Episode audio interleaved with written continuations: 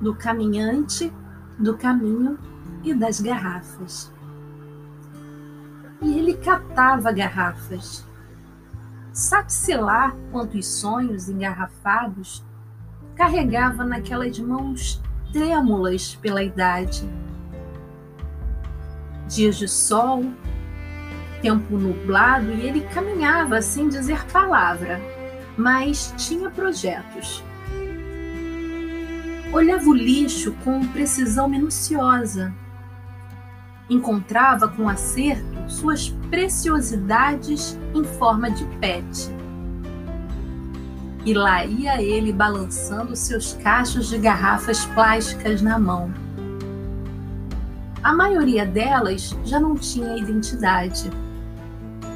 Perdera o rótulo no caminho. Todas juntas nas mãos do homem que parecia catar a dor.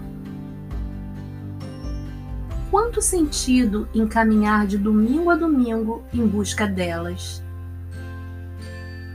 Tamanho foco que, mesmo sem dizer palavra, outros compraram silenciosamente seus sonhos e passaram a separar garrafas sem que ele os tivesse pedido.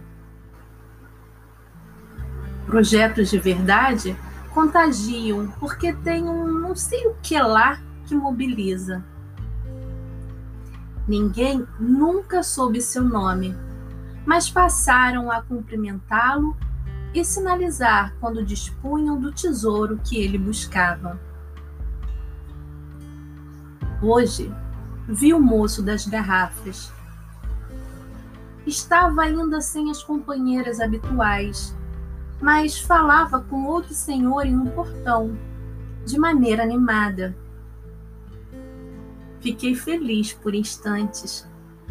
Parecia não ter envelhecido e estar em boas condições de saúde. Mistérios das garrafas. É preciso ter pelo que caminhar ainda que seja algo aparentemente descartável para os outros.